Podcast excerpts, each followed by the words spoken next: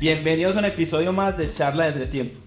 En este episodio estaremos hablando acerca del rol del jugador emergente y lo vamos a abordar desde los diferentes puntos de vista que tiene cada uno de los profesionales que está aquí en la mesa.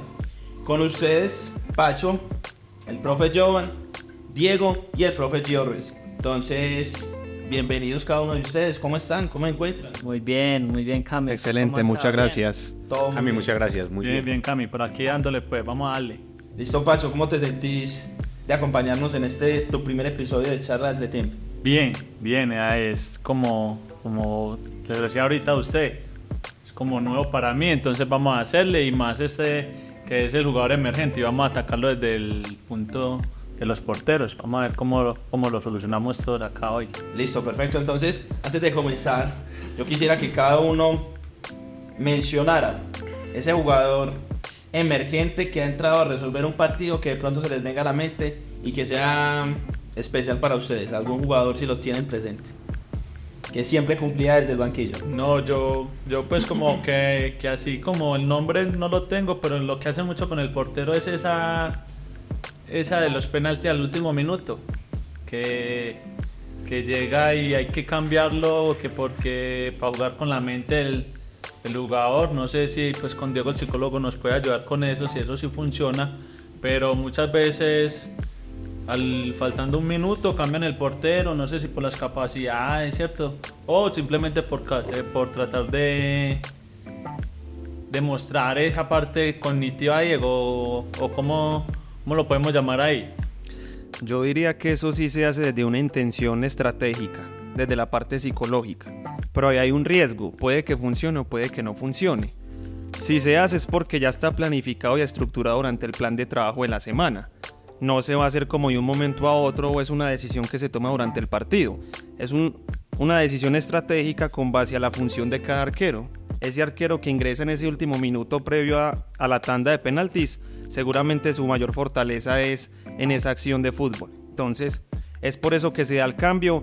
Más allá de generar también algo a nivel psicológico con el rival, yo diría que con el mismo equipo.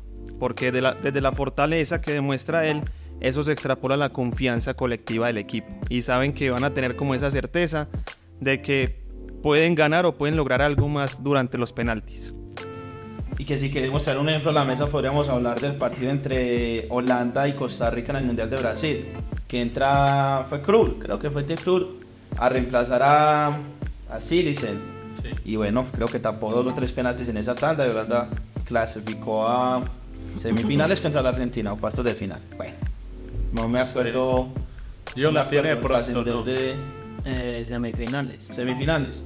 Bueno, entonces tengo por aquí una pregunta para ustedes. Pero Cami, antes de, Ah, de seguir la pregunta que hacen La inicial. sobre- Ah, bueno, es que como vi que de pronto ninguno No, no. eh, digamos que hay, hay jugadores que se han caracterizado por entrar mejor desde la banca. Y hay ju- jugadores que han resuelto, que de pronto uno ya no los tenía en el mapa y que resolvieron, digamos, series entrando desde la banca y siendo figuras en torneos específicos. Y ahí uno podría poner el ejemplo de eh, Moura, Lucas Moura con el Tottenham. En la Champions que, que quedó subcampeón el, el Tottenham, eh, pero ya lo había hecho en otras llaves también. Entonces digamos que en, esa, en, ese, en ese campeonato Lucas Moura tuvo mucha importancia entrando desde el banco. Diferente cuando le tocó iniciar. Porque digamos que en la final creo que inició y no le fue tan bien. Entonces digamos que hay jugadores que, que les va mejor viniendo desde el banco. Que también podríamos hacer esa pregunta. ¿Qué jugadores recuerdan ustedes que, que viniendo desde el banco ayudaban mucho a resolver partidos? a mí dale profe, ¿cómo no? Yo, por ejemplo, recuerdo el caso de Juan Pablo Ángel en sus inicios con Nacional, que cuando entraba era una solución de gol, ¿cierto? Y se fue ganando un puesto, un puesto para poder ir asegurando como su futuro como deportista. Y vemos que ya más adelante se consolida y logra estar en grandes clubes eh, de Sudamérica y de Europa. Entonces son jugadores que también yo digo que cuando se inicia en el mundo del fútbol, tener como esta oportunidad y saber aprovechar y entrar, porque él en varias veces, varios partidos ingresaba y era solución de gol. Entonces es como muy importante también como esa parte. Yo también me acuerdo mucho de, de Lobito Guerra con Atlético Nacional en 2016, que asume ese, ese rol de jugador revulsivo que entraba y solucionaba. Yo creo que era como el miedo de los, de los rivales. Entró Alejandro Guerra, madre, se va a complicar el partido. Pero, pero eso se hacía, profe, más, más porque, o sea, no, porque a él no le daba la capacidad aeróbica, pues, desde la parte física, o, simplemente ya era una estrategia, como lo decía Diego ahorita, eso se puede presentar por eso. Si quieres, Pacho, pega un poco más su micrófono para que... Dale. Eso, excelente. Entonces, no, eso puede ser por varios asuntos. Muchas veces cuando un jugador uno lo deja como cambio, puede ser por la condición física del mismo jugador, venga alguna lección, está en readaptación física, pero también muchas veces hay jugadores que en el caso particular que habla Camilo del Lobo Guerra son un revulsivo emocional, digamos eh, grupal, es una motivación no tener un jugador como Lobo Guerra en las condiciones que estaba. Eh, y creo que eso también beneficiaba al grupo desde el tema emocional, anímico, cuando de pronto se veían perdidos y, cuando un, grupo de jugadores ven que no, no van por el lado que es y, de pronto ven que en el banco tienen una solución porque ustedes saben que los jugadores son muy inteligentes y ellos saben que compañeros pueden ayudar a solucionar cierto tipo de partidos entonces vos motivas al equipo. Entonces también puede ser por el tema motivacional que, que vos dejes a un jugador en la cancha sabiendo que él te puede aportar desde el inicio, pero te puede aportar muchísimo más cuando viene desde el banco. Sí, porque pues no sé, eh, yo recuerdo mucho eso y, y, yo me acuerdo que en ese tiempo criticaba mucho a, Lobito Guerra, que decían, ah, es que no está para jugar 90. Entonces eso puede ser muy contraproducente eh, frente a las personas que no, no saben lo que se vive en un interior de, de, un club, ¿cierto? Simplemente es una estrategia, siempre que ha hecho eso ha resuelto, pero en los principales, hasta los mismos periodistas, ah, no, es que no está para jugar, está golpeado, inventan un montón de cosas y que por eso es que el jugador juega tan poco. Es, por eso hice como esa pregunta. A mí me gustaría que, en orden que cada, bueno, que se vaya dando la conversación, la pregunta es, ¿qué habilidades, tanto físicas como mentales, debe tener ese jugador que entra desde el banco? ¿Cómo debe estar preparado? Bueno, la verdad es que un jugador que entra desde el banco depende también de la posición. O sea, hay veces que vos dejas jugadores para el segundo tiempo porque eh, vas a meter unos más fuertes en el inicio del juego para que desgasten al rival, para que haya ese forcejeo en la parte física y de pronto vas a dejar uno más, más potente, más liviano para el segundo tiempo para que aproveche digamos el cansancio y, pueda sacar partido de los espacios. O sea, depende mucho de la estrategia, del plan de juego, de lo que vos quieras de las características del rival, de dónde presiona el rival, de dónde nos vamos a parar nosotros, eh, del resultado, un poco de cosas para, para vos poder plantear los posibles emergentes. Y sobre todo cuando vos haces el, listado de convocados, vos ahí ya tenés que tener claro el plan de juego. Y dentro del plan de juego vas a saber que según las características del rival que vas a enfrentar, te vas a encontrar con algunas condiciones dentro del juego. Entonces vos tenés que ir más adelante de, esas variables que se pueden presentar durante el juego y los emergentes deben de de ser o de tener características parecidas a lo que vos imaginas como entrenador que puede pasar en determinados tramos de, de la competencia. Sí, señor. Entonces ahí digamos que ya utilizas a tus emergentes, pero decir que deben de tener unas cualidades específicas no creo. Creo que deben de tener unas cualidades específicas para el partido en sí que se vaya a jugar. Pero eh, digamos que los emergentes y digamos la confección de la nómina en general se hace pensando en la idea de juego primero del club y el torneo en el que se va a participar para que podamos ser competitivos. Bueno, desde el punto de vista físico, yo digo que los jugadores todos, todos, tanto jugadores titulares como emergentes, tienen que tener, tienen que estar preparados para competencia. Porque en cualquier momento el profe lo necesita y eso nunca va, a haber un guion que te dice, no, es que al minuto 45 lo cambio porque este jugador lo necesitamos porque ya ese, es- ese es su nivel óptimo para competir. No, el jugador tiene que estar, debe estar apto y debe estar preparado para trabajar los 90 minutos, porque uno no sabe si se va a un alargue o la situación de ahora que se está dando que el tiempo efectivo de- del juego es diferente. Entonces ya cuando está mirando eso, se están alargando partidos hasta 15, 20 minutos. Entonces el jugador tiene que estar preparado para eso. Lógicamente, no, eh, sabemos que la condición física de todos los deportistas no es igual y que tienen características o capacidades que son superiores en fuerza, en resistencia a otros, otros en potencia o en velocidad. Entonces eso, pero el- de todas maneras deben de tener unos niveles mínimos de cada una de estas capacidades para poder afrontar en la competencia. Y hay un asunto que es muy delicado y que hay que tener en cuenta, es que en ocasiones hay jugadores que no están habilitados para jugar los 90 minutos, casi siempre por el cuerpo médico. Te dicen, listo, él viene en la fase de readaptación competitiva, te lo vamos a dejar, pero puede jugar 15 minutos, puede jugar media hora, puede jugar 45, deter- X determinada cantidad de tiempo. Vos tenés que prever y prácticamente tendrías que llevar otro jugador que haga la misma posición que este, que está en readaptación competitiva, porque hay un asunto y es que muchas veces ocurre un accidente, no estamos libres de un accidente al minuto uno, minuto dos del primer tiempo y vos necesitas, como decía el profe, un jugador que te juegue los 90 minutos. Entonces vos no puedes tener en la banca tres o cuatro jugadores que estén en readaptación competitiva porque no te van a poder competir los 90 minutos y vos vas a perder desde el tema competitivo con el otro, con el rival. ¿Y cómo se articula esa reincorporación del jugador que solo está disponible para jugar 15, 20 minutos desde la estrategia? O sea, vos como técnico decís, eh, listo, este jugador puede estar, solo se le permite jugar 20 minutos, entonces al minuto 70 lo voy a meter a- al campo. O depende obviamente de las condiciones del partido, lo que se esté eh, viendo en la cancha. Pero cómo vuelve uno a introducir al jugador en la competencia, teniendo como esa restricción de tiempo y asumiendo que él va a entrar a aportar. Claro, no, es que si él va a entrar 20 minutos, tiene que entrar a aportar. O sea, son 20 minutos competitivos al 100%. ¿Cierto? Entonces no es que uno lo va a entrar a no, trote o no haga la tarea o tal. No, es va a entrar a hacer las tareas 20 minutos.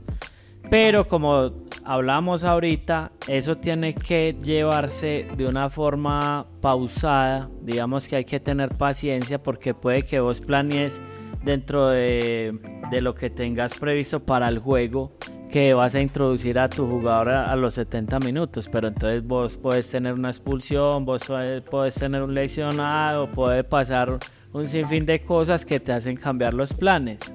O puede ser también que el partido lo vas ganando 5-0 o vas muy holgado y puedas decir, no, lo puedo meter más, pero ya cuando lo metas los 20 minutos competitivo no va a tener la competencia al nivel que vos necesitas. ¿Por qué? Pues porque vos lo ne- necesitas 20 minutos compitiendo a tope y si el partido también va 5-0 no va a competir a tope. Entonces digamos que el fútbol es una cantidad de variables que hay que tener en cuenta pero a la hora de la readaptación competitiva eh, es fundamental también darle ese espacio a los jugadores que se vayan cogiendo confianza y que vayan entrando otra vez en la dinámica grupal. Entonces hay que planearlo bien y ejecutarlo como mejor convenga según las circunstancias y según la digamos el, el momento específico que esté viviendo y la historia que esté viviendo cada jugador. Si me permiten, antes de que el resto de, de los muchachos participe, retomando lo que nos decía ahorita el profe Joan, yo creo que dentro del hincha, del pensamiento del hincha, hay un mito, un paradigma incorporado y es que los técnicos tienen eh, un tiempo establecido para comenzar a hacer cambios. O he visto también comentarios como, no, es que a partir del minuto 60 deben hacerse los cambios, no es porque les suman esos 15 minutos a, después de que comience el segundo tiempo. ¿Es eso cierto? Eh, sí, pero no, más o menos. ¿Qué podrían haber? Yo, yo, por ejemplo, cuando. A ver, ¿qué es lo que pasa? El- a veces los cambios están claros, ¿cierto? Un jugador que no está rindiendo en el primer tiempo, eh, por X o Y razón no está dando su máximo nivel, ¿qué hace el técnico? Le da 10, 15 minutos más para ver si, si de pronto vuelve y coge como el ritmo o, de pronto, ¿cierto? Entonces, yo creo que es más, yo digo que más casualidad, no simplemente, ah, que no, que te que al 60, 70, no. Yo creo que es ese tiempo de pronto que se demora el jugador en volver a entrar en ritmo y, entender que sí, que, o sea, que la cogió o que ya no está, o sea, que realmente no está. Entonces, y, eso es lo que yo digo, yo creo que hoy me estoy metiendo mucho pues con la, con la tribuna y con los, con los del campo allá afuera. Pero yo creo que eso es lo que mucha gente no entiende. Y es que hay que tener la capacidad o, o poder entender que es un jugador, es un ser humano que puede tener un momento malo y le vamos a dar una oportunidad de que levante. Si no levanta, pues la, lastimosamente hay que cambiarlo. Pero yo lo veo más por ese lado, como que se le hace tiempo de 10, 15 minutos y bueno, y, se, y se ajusta a esos 60 minutos que, que, todo el mundo dice, pero es porque es el tiempo como estipulado para que él coja otra vez. Para ver si se mete en el partido. esa es la palabra. Y Diego, ¿qué, ¿qué nos puedes contar vos? A ver, hombre, yo diría que hay varios factores a tener en cuenta. Primero el, hincha lo dice de un contexto que no corresponde a la realidad, ¿cierto? De cómo se, desenvolvió, se desarrolló la semana de entrenamiento, no conocen la individualidad de cada jugador, no conocen concretamente cuál va a ser el plan de juego del profe. Y quiero retomar un punto que ellos decían y es, yo no diría que hay un momento exacto o adecuado que uno pueda decir para hacer el cambio. Dentro de la estructura y el plan de juego y conociendo esas individualidades del jugador, creo que se considera una, una hipótesis, diría yo, para en cierto momento del partido hacer un cambio. Pero por más que yo planifique, eso no es una camisa de fuerza. Las condiciones y esas características siempre la pone la competencia en sí mismo. En cualquier momento se puede pensar que un jugador juega 45 minutos y le doy un cambio al compañero de su posición otros 45 minutos.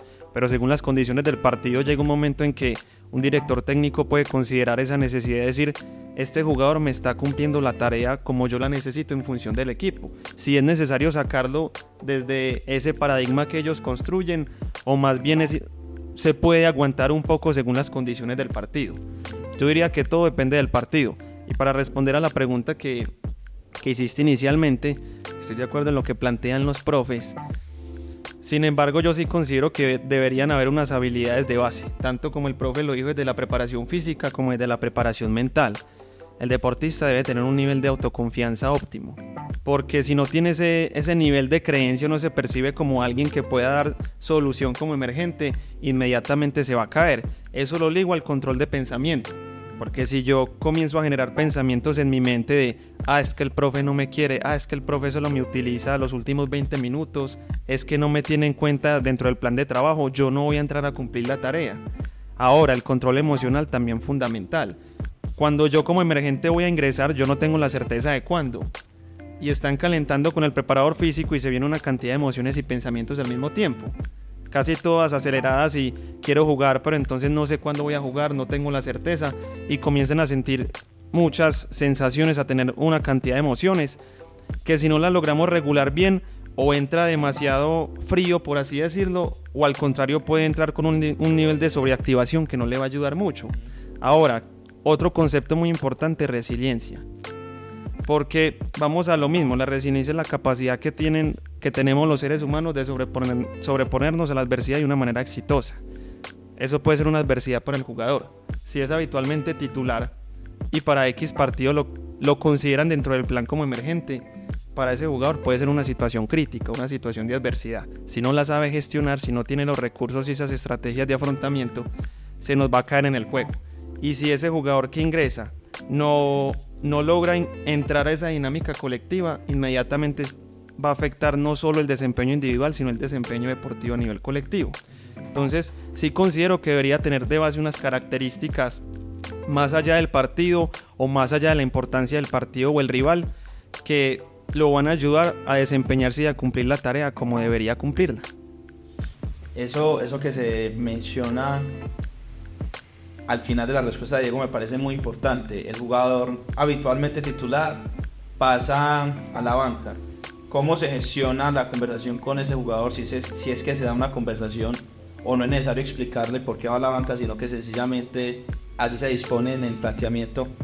Eh, ¿Qué hacen ustedes? ¿Cómo, ¿Cómo manejan eso?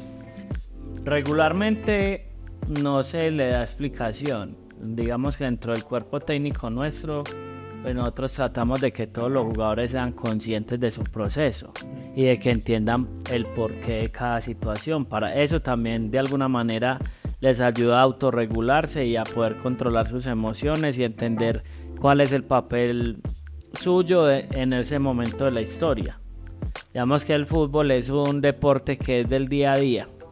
Y en el día a día pueden ocurrir mil cosas que hacen que hoy vos seas titular indiscutido y mañana no seas el más discutido. Entonces, cada jugador debe ser muy consciente de su proceso. Y si cada jugador es consciente de su proceso, pues seguramente le dolerá ir al banco porque a todos los jugadores les duele ir al banco, pero va a entender que hace parte del proceso que se está viviendo. Yo diría que una de las cosas que hay que sugerirle a toda la gente que nos ve, que además sean entrenadores, es que no le metan mentira a los jugadores. No digan mentiras, porque los jugadores son muy sensibles y ellos se dan cuenta cuando vos los estás engañando.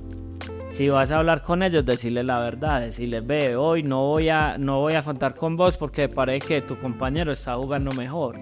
O no voy a contar con vos porque dentro del plan de juego este compañero tiene más habilidades para, para cumplir las tareas. Entonces, digamos que a lo que deberíamos de llegar es a que cada jugador entienda el porqué del momento para que ese porqué le ayude a encontrar algunas respuestas. Porque muchas veces cuando el jugador va a la banca, lo que se hacen muchas preguntas, pero ¿por qué yo estoy jugando mal? Estoy en, en una crisis, el profesor no me quiere, un, un poco de suposiciones que a la postre le van a hacer daño en su rendimiento, pero si vos hablas con él, le explicas qué pasa, eh, así esté de acuerdo, no, pues él, de- él va a tener un punto de partida para su razonamiento posterior y poder hilar todas las cosas que pasan en el entorno y, y hacer su propia, construir su propia realidad tras de lo que pasa. Pero tiene que hacerse con honestidad.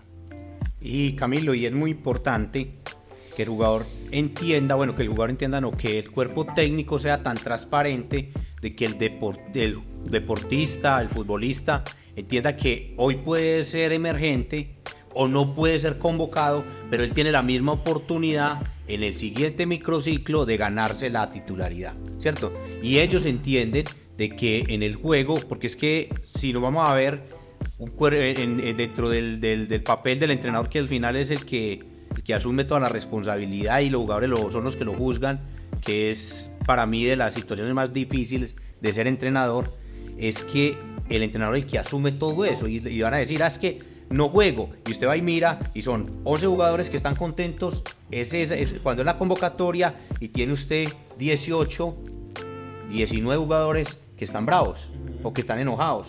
Pero si se gestiona bien ese proceso, si los jugadores entienden de que hay momentos y que solamente pueden jugar 11, que por reglamento no puede jugar nadie más, el jugador ya entiende y en el momento él sabe, ah, bueno, me pasó esto, el profe me dice que tengo que mejorar esto y que cuando él, él sienta que lo mejoró, eh, tiene la probabilidad muy grande de ser titular y que sea, real, sea realmente algo justo para que él cuando logre los objetivos individuales que están aportando a lo colectivo, porque es que muchas veces logran el objetivo individual, pero no está aportando al colectivo o al equipo. Entonces, cuando él entienda que eso que él mejoró le está aportando ya, él va a entender de que él puede ser titular y que, y que se va a lograr es por un mérito, no porque es que es, ah, es que lo logró, no, es un mérito y, una, hay un, constante retroalimentación y autoevaluación y coevaluación de él para poder llegar allá. Hay otro asunto, Cavi, y es que muchas veces como entrenadores cometemos un error grave y es que desde el inicio de la temporada escogemos 11 jugadores, un equipo base, y después los demás son los jugadores emergentes. Y esos jugadores emergentes no tienen la oportunidad ni las oportunidades de ese equipo base. Entonces lo que haces desde entrada es segregar el grupo, se te partió el grupo. ¿Por qué? Porque hay unos titulares y otros suplentes. Hoy el fútbol actual y después de la pandemia que tuvimos los cambios en las sustituciones que pasamos de 3 a 5, también con la pregunta que hacías ahora de por qué los cambios al 60, hoy el fútbol se juega, se juegan muchos torneos, se juegan, cada equipo juega mínimo dos torneos en el año a la par.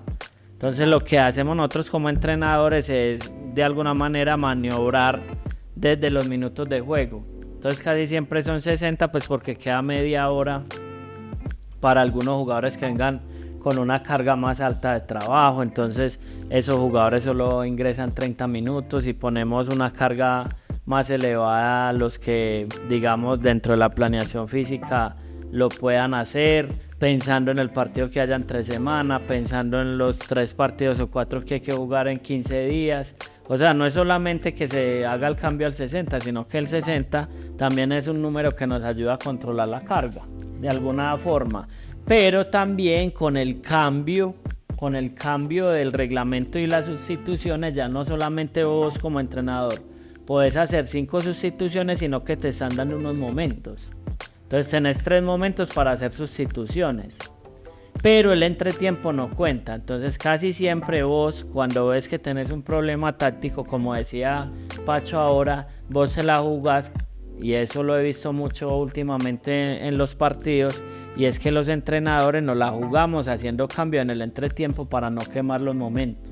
¿Por qué? Porque durante el segundo tiempo, si vos necesitas hacer tres cambios diferentes, entonces los puedes hacer en tres momentos.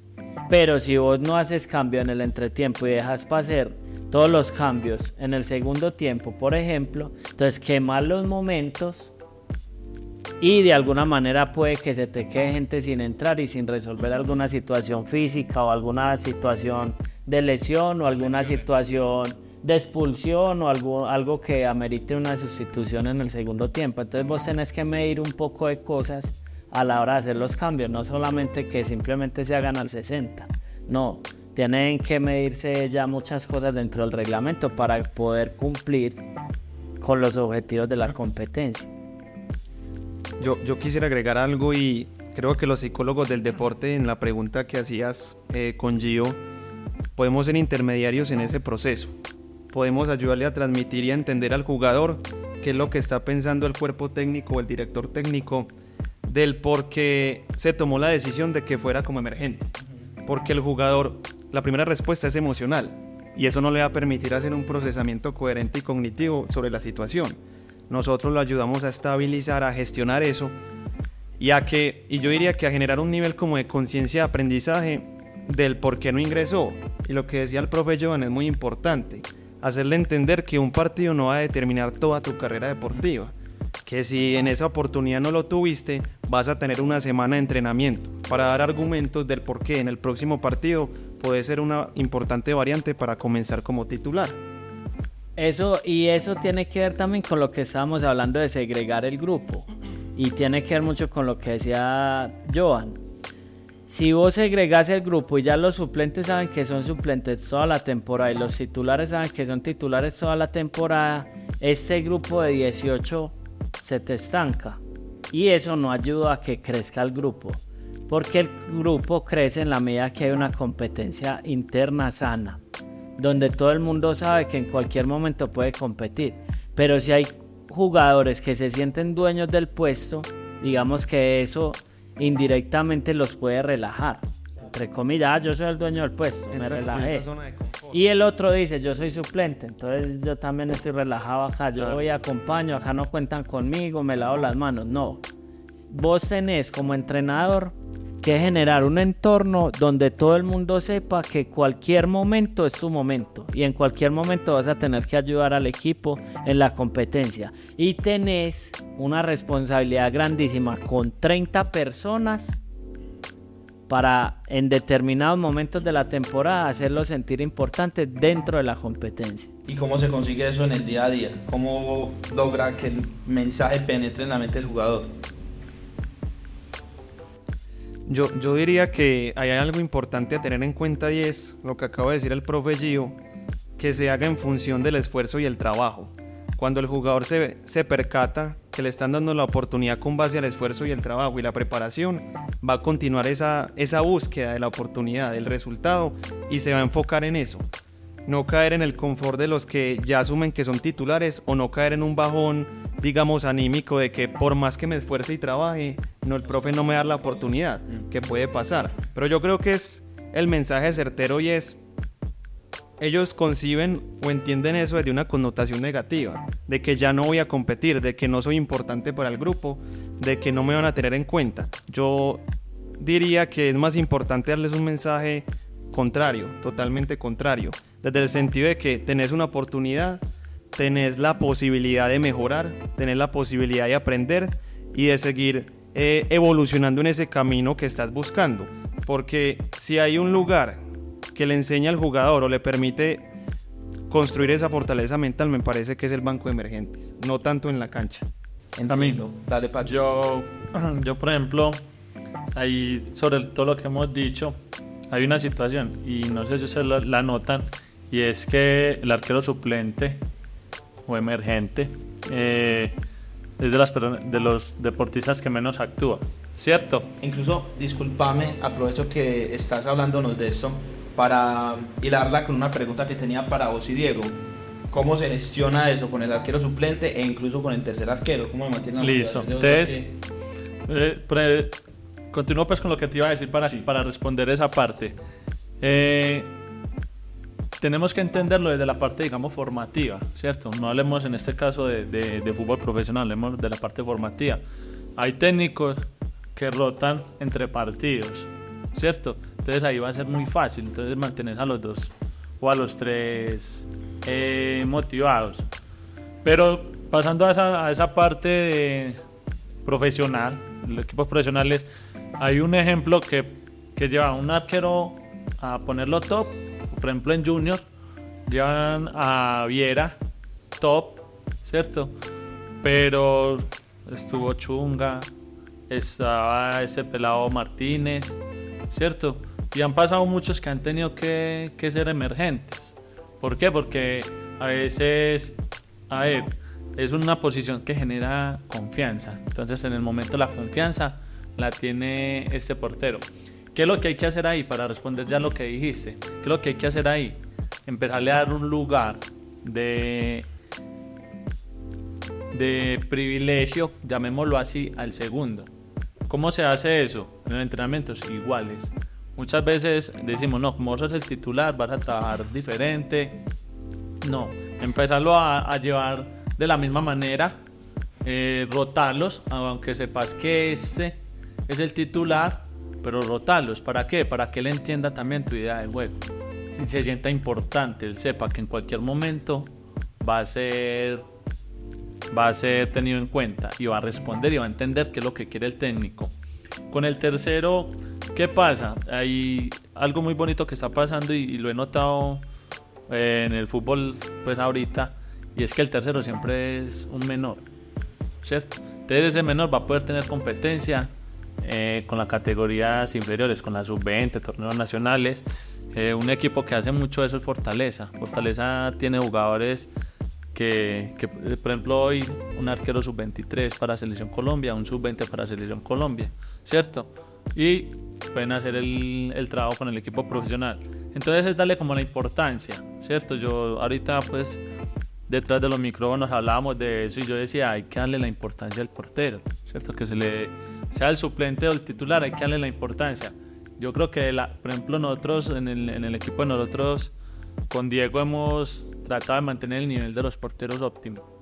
Óptimo, óptimo y dándole la confianza. Tranquilo, seguir trabajando, que se te va a presentar, pero yo creo que Diego más técnicamente lo puede decir. Lo, con lo que dijiste estoy de acuerdo. Yo se agregaría algo y es individualizar el proceso de cada uno desde objetivos y metas específicas. Porque cuando el portero no ve oportunidades, no encuentra como un camino o unas tareas a cumplir. Nosotros como cuerpo técnico y mucho más el preparador de arqueros lo va a ayudar a estructurar una serie de objetivos que le permitan direccionar su confianza, su enfoque, su desempeño, su rendimiento deportivo para mantenerlo ahí y ayudarle a entender a este, a este arquero que va a tener la oportunidad en el momento adecuado. que no es que no confiemos en él, que no es que no tenga las capacidades, simplemente lo estamos ayudando a que cuando se le dé la oportunidad esté lo suficientemente preparado y obtenga el éxito que ellos están buscando. Cuando comprendan eso, le vamos a enseñar también a tener un poco más de calma, un poco más de paciencia, más allá del resultado, orientando todo a lo que decía Pacho, que es el proceso formativo del arquero. Que como decía el profe, muchas veces el arquero que inicia no termina al final de la temporada. Eso no tenemos esa certeza. Y darle a entender a ese jugador que si quiere el lugar, tiene que dar un poco más, tiene que aprender, tiene que seguir trabajando más allá del resultado en sí mismo, porque si se me enfoca solo en el resultado se me va a llenar de impotencia, de frustración, de emociones que no le van a permitir dar su todo. Y lo que decías del entrenamiento, considero que es una estrategia muy importante. Darle la posibilidad a ese segundo, entre comillas, que juegue con el primer equipo entre comillas también, a ver cómo interactúa, a ver cómo reacciona, a ver si sí está en capacidad desde todos los componentes que estamos aquí para responder a la demanda competitiva de un partido. ustedes les toca lidiar con muchísimas circunstancias que nosotros desde la tribuna no, no comprendemos, no conocemos y por eso se nos hace tan fácil juzgar y llegar a criticar. Vos, profe, eh, Jovan en este caso, que estás en el la mayoría del partido con los jugadores suplentes mientras están en su proceso de calentamiento. Eh, ¿Qué características notas de ese jugador que entra en el tiempo que sea que juegue, hace un buen partido y de pronto con ese jugador que al entrar eh, el rendimiento no es el esperado? ¿Hay alguna característica entre esos dos jugadores que se pueda resaltar antes de entrar a la cancha? Camilo, es es como la actitud con la que él entra, ¿cierto? Yo desde que empezamos el calentamiento, hablo con ellos y les digo, ustedes son privilegiados, ustedes están viendo el partido y ustedes van a entrar ya con un mapa, escanea el juego, usted ya sabe qué está pasando, el rival que está proponiendo en los diferentes momentos o fases del juego, tanto en ataque, en defensa y cómo son las transiciones y también qué está proponiendo en las acciones no para, o sea que usted ya tiene Usted ya vio la película, usted ya va a ser el, el, protagonista de algo que usted ya vivió. Entonces usted tiene que entrar, aportarle al equipo algo, algo mejor. Entonces cuando ellos ya se meten, que ellos, puede, ellos son la solución en cualquier momento, ya tienen ellos un objetivo y ya tienen un rol muy definido. Pero algunos deportistas a veces no entran, ¿cierto? No entran. Pero yo ya, pues yo digo que eso es comunicación del cuerpo técnico. Cuando veo que un jugador no está, yo le hago señas al entrenador y le digo, usted verá si lo mete, pero, pero no está activo para, él no activo como debe activar para entrar a un partido. Entonces, eh, gracias a, la comunicación que tenemos, el profe Giovanni, y de pronto con el, con el cuerpo técnico, porque a veces cada uno muy lejos, no mandan, le manda una señal y él ya decide. Y la mayoría de veces cuando él me ha dicho, si un jugador no está, no calentó bien, dígamelo porque no entra. Y ya los jugadores cuando ven que eso es un, que eh, dentro del cuerpo técnico hay una comunicación muy asertiva, ellos saben que tienen que calentar bien, porque es que si no hay un buen calentamiento, una buena predisposición para ingresar, no va a ir a, va, va lo que nos dices Camilo, que el jugador no entra en sintonía, porque es que el calentamiento se hace para que él ingrese al terreno de juego de la mejor forma, porque también así como hay esa ventaja de que él está viendo el partido, también los otros ya están en un momento que usted le puede llegar el balón y si usted no está predispuesto a esa acción que se viene, el jugador se equivoca y comete un error. Y ahí es donde también a veces, en vez de ser la solución del partido, fue el jugador que dio el, el, el, pase mal, o nos cogió mal posicionados, o estaba mal, o estaba desconcentrado y nos hacen un gol y perdemos el partido por eso. tiene ese llamado web. Entonces, yo digo que eso tiene que haber una conversación y tiene que haber una sinergia entre, los, entre el cuerpo técnico y que el entrenador entienda, o que el entrenador en este caso comprenda que él no puede estar asumiendo todos los roles y que le dé la importancia a lo que usted percibe dentro de, dentro de su rol que está desempeñando. Entonces es eso, es, es, ayudarle y volver a ser un equipo para poder que este jugador ingrese de la forma más armónica al partido. Yo quisiera hacerles una pregunta que en su momento fue tendencia por lo que sucedió en esa final Atlético Nacional contra Millonarios. Eh, se ve que el técnico Autori tenía unos cambios pensados y los jugadores que están en el terreno de juego pues no permiten que dé ¿Qué opinión le merece a cada uno y cómo creen que pudo haber impactado eso al equipo? ¿Cómo se gestiona esa situación tan incómoda? Yo, esperemos así, para que para que Dale, termine dale. el DT. No, yo, yo por ejemplo, muchos decían eh, que es una falta de respeto. Yo lo voy a, lo voy a poner como en esa balanza. Yo, yo creo que muchas veces dentro del campo de juego eh, los jugadores en- entienden, ¿cierto? Entienden que, que se puede hacer lo mejor.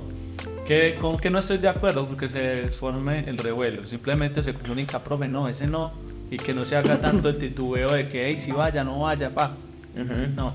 Yo creo que a veces eh, a lo que de pronto llaman que es una falta de respeto, a que se arme ese bochinche, llamémoslo así. Pero si yo llego y tengo una buena comunicación con mi cuerpo técnico y usted viene y me dice a mí, no, profe, no lo saque, es que él cobra bien, listo, dale, va- voy a mirarlo con, de otra manera. Y no se forma eso.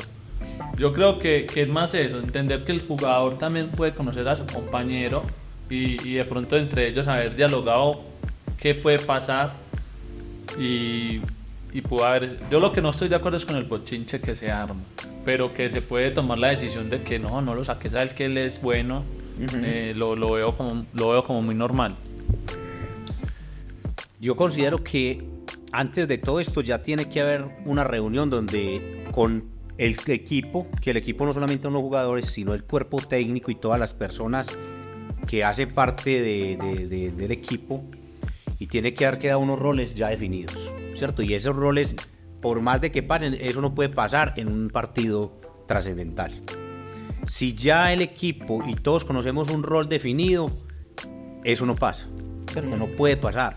¿Por qué? Porque ya se conoce con anterioridad cuáles son las funciones de cada uno.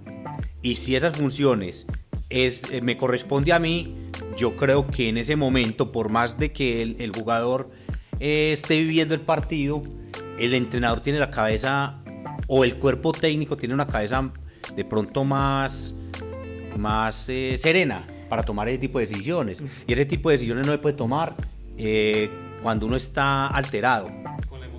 Y esas emociones hacen que usted cometa un error. Yo digo que el jugador en el momento tiene muchas emociones. Ajá. Y entonces si usted le deja ese rol al, al- al jugador, entonces no estaría el rol del entrenador o el cuerpo, del cuerpo técnico, porque ya, ya la situación ahora no es que el, que el entrenador es el que toma la decisión solo. Ya los entrenadores, mm, digamos, modernos, se asesoran, para eso tiene un cuerpo técnico. Se asesora y dice, bueno, ¿y usted qué observa? ¿Qué está viendo? ¿Qué piensa? Incluso con los mismos jugadores, porque los jugadores que están en, de emergentes sirven para dar esa luz, porque el jugador que está emergente tiene, no tiene ese desgaste físico, ni ese desgaste mental, ni ese desgaste competitivo, y ellos están viendo y te pueden guiar más, pero el jugador que está dentro de la cancha está viviendo una situación diferente. Para mí, yo no, yo, yo creería que el jugador que está jugando no debe participar en ese tipo de, re- de- de decisiones. A ver, yo, yo considero la decisión final siempre va a ser del técnico. Los jugadores le pueden recomendar. Los demás miembros del cuerpo técnico les podemos brindar sugerencias, pero esa decisión va a ser de él. Lo decía el profe, se supone que él tiene la planificación, el conocimiento y la información suficiente para esa toma de decisión y que la toma de decisión sea acertada según el desarrollo del partido. ¿Qué pasó en ese contexto de esa final? Lo que pasa es que desde, desde el lugar que lo vemos nosotros es como si desautorizaran el rol del director técnico. ¿Sí? Entonces yo creo que es eso.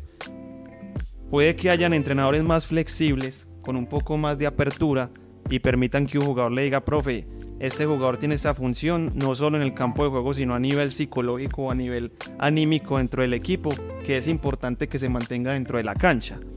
Sin embargo, me parece que se gestionó muy mal la situación.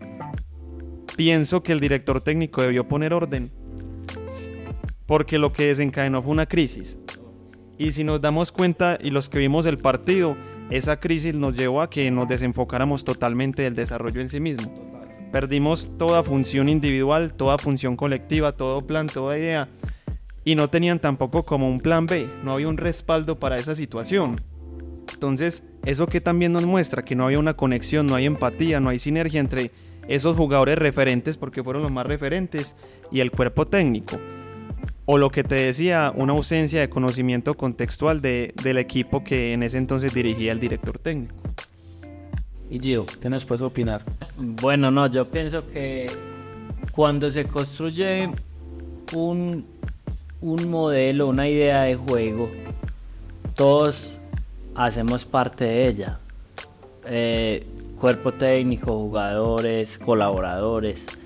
Todo el mundo, en, en, lo más que se pueda, todo el mundo debe entender a qué jugamos y a qué le apuntamos. Y a partir de esa idea se toman las decisiones. Entonces cuando hay una matriz para la toma de decisiones, es muy difícil que vos en plena final de campeonato te encontres con que hay siete puntos de vista diferentes en una, en una situación determinada. Cuando vos tenés una idea clara, como cuerpo técnico y como equipo, seguramente que puede que en el partido pase que haya una, una o dos ideas diferentes dentro de algo que se tenga que resolver, pero lo que vimos ese día fue que todos tiraban ideas distintas. Entonces ahí se hace difícil gestionar porque eso significa que no estamos yendo todos para el mismo lado. Eso no, estoy de acuerdo con el profe Joan y con Diego, no debería de pasar en el partido. Pero hay algo valioso entre la situación y es que los jugadores participan.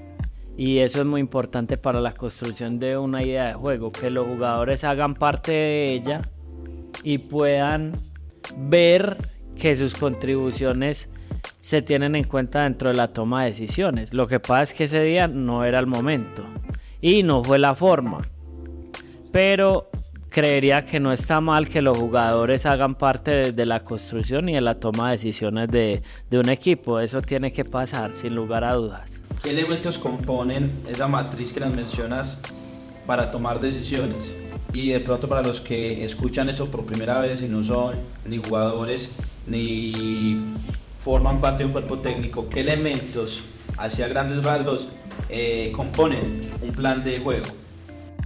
Mira, son detalles, son detalles pero que van dentro de una matriz. Lo hemos hablado y siempre lo hablamos con los equipos en los que estamos. Si vos traes acá una jugada, pones una jugada en el video, tan en el video, y la pausas. Y traes a los mejores 20 entrenadores del mundo. Ellos te van a decir qué jugada sigue. Y los 20 van a coincidir en la misma jugada, en la jugada que seguía, en esa, en esa que vimos en el video.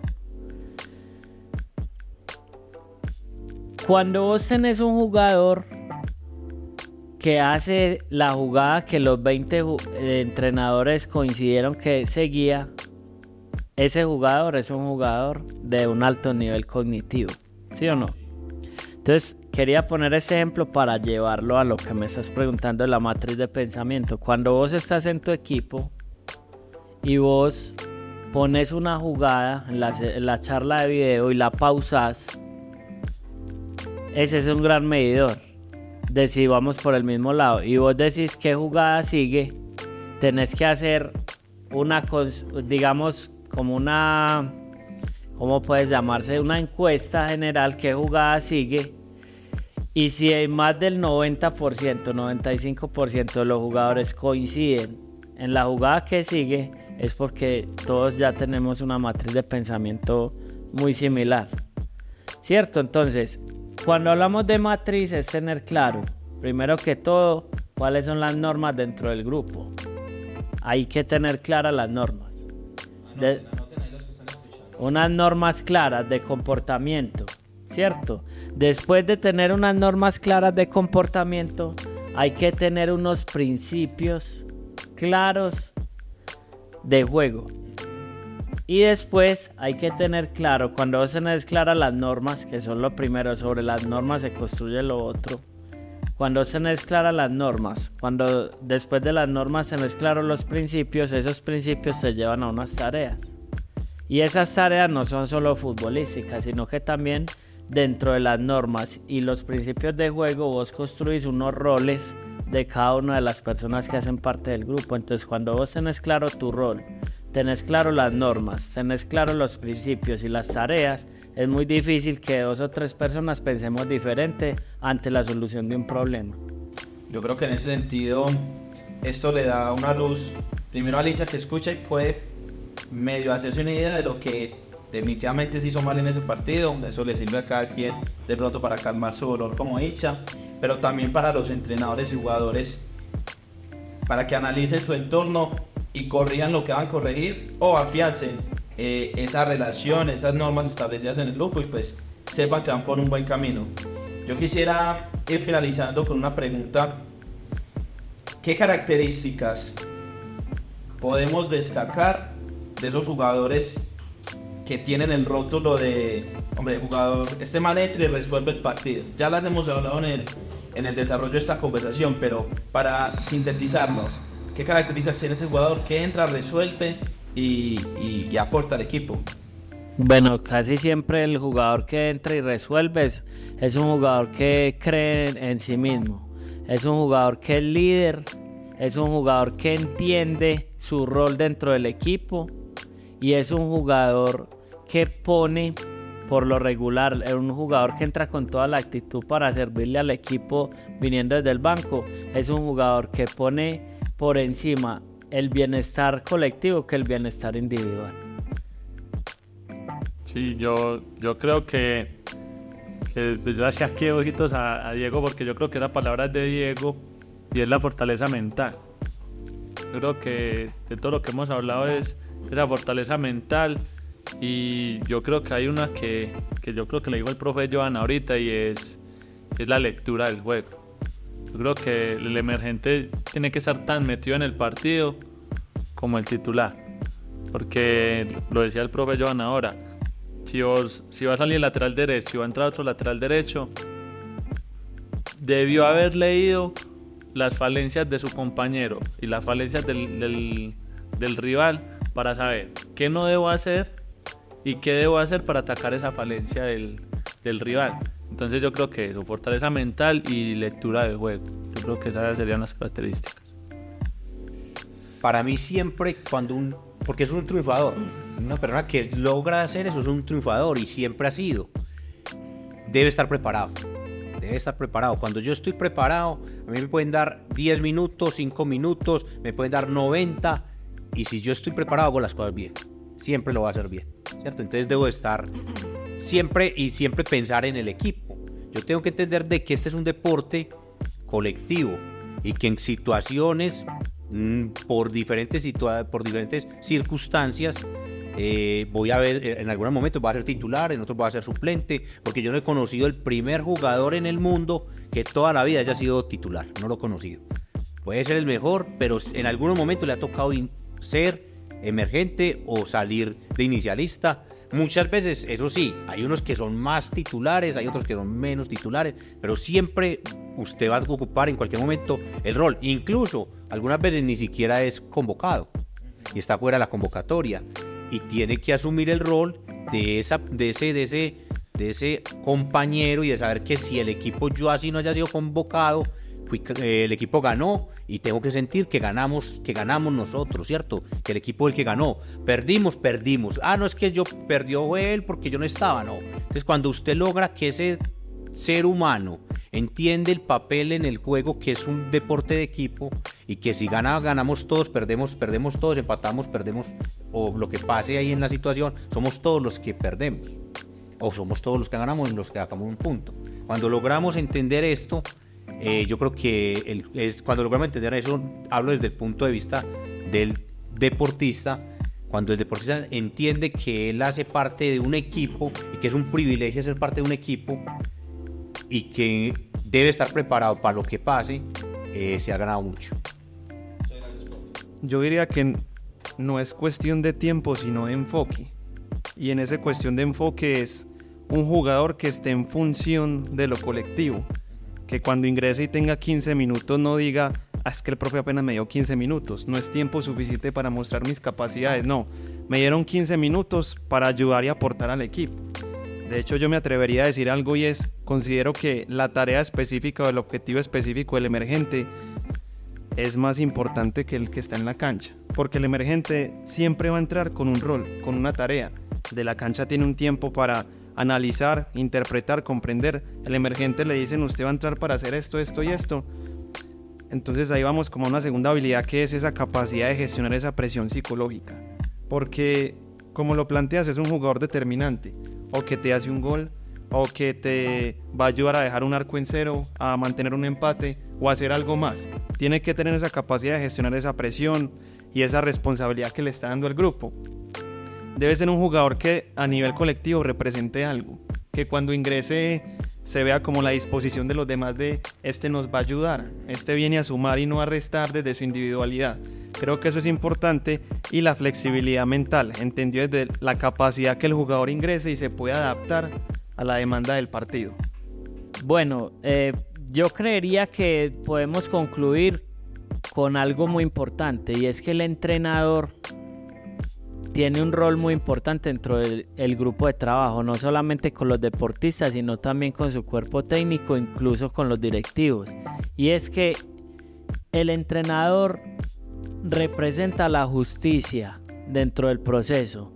Y acá se hace muy importante que cada uno de los entrenadores tenga claro cuál ha sido el desempeño, el papel, la voluntad, eh, las ganas, el desarrollo de las tareas, eh, la actitud, una gran cantidad de asuntos que son pequeños y que se van construyendo en el día a día con cada uno de los que hace parte del proceso y que a partir de ahí se pueda construir un entorno en el que todo el mundo tenga empatía todo el mundo sepa que no solamente es mi proceso, sino que es el proceso de 30 personas que están trabajando conmigo y que a partir de la justicia y el desarrollo de, de las responsabilidades que se generan como grupo es que se toman las decisiones.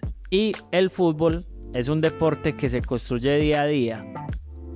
Y al construirse día a día no puede ser la misma, digamos, el mismo juicio que yo hice ayer no es el mismo juicio que tengo hoy porque son dos días diferentes. Entonces el entrenador debe tener memoria corta para poder tomar decisiones desde lo actitudinal, pero también tiene que tener una memoria larga para poder ayudar a consolidar el proceso dentro de todo el acumulado de, tareas que, que se va llevando en el día a día. Entonces es importante que tengamos claro que el entrenador es la justicia, encarna la justicia dentro de cada proceso y que solamente cuando se lleva bien esa justicia se puede hacer que la mayor cantidad de personas se sientan importantes dentro del trabajo que se desarrolla día a día. Esto que acaban de escuchar es prácticamente un gol de tiempo extra algo que se le había escapado al profe porque nos había compartido nuestros compañeros muchísima información de valor. Entonces aquí lo tienen. Muchas gracias, Gio, por ese aporte. Gracias a ustedes. Bueno, eh, aquí han escuchado diferentes puntos de vista que giran en torno a, a una temática principal, el rol de jugador emergente. En el fútbol contamos con muchísimos temas y quisiéramos pudiéramos estar aquí hablando horas y horas, por eso, yo los invito a que estén pendientes de nuestras redes sociales porque seguiremos abordando temáticas de esta, eh, de esta naturaleza, más otros temas que van a aportarles a sus jugadores, a ustedes como entrenadores y si son hinchas van a poder entender un poco más cómo se vive el juego desde adentro y eso a, la, última instancia va a permitirles disfrutar de un mejor espectáculo. Muchas gracias por escucharnos, aquellos que nos ven por YouTube, muchas gracias por vernos y nos vemos en el siguiente episodio de Charla Entre Un abrazo. Gracias.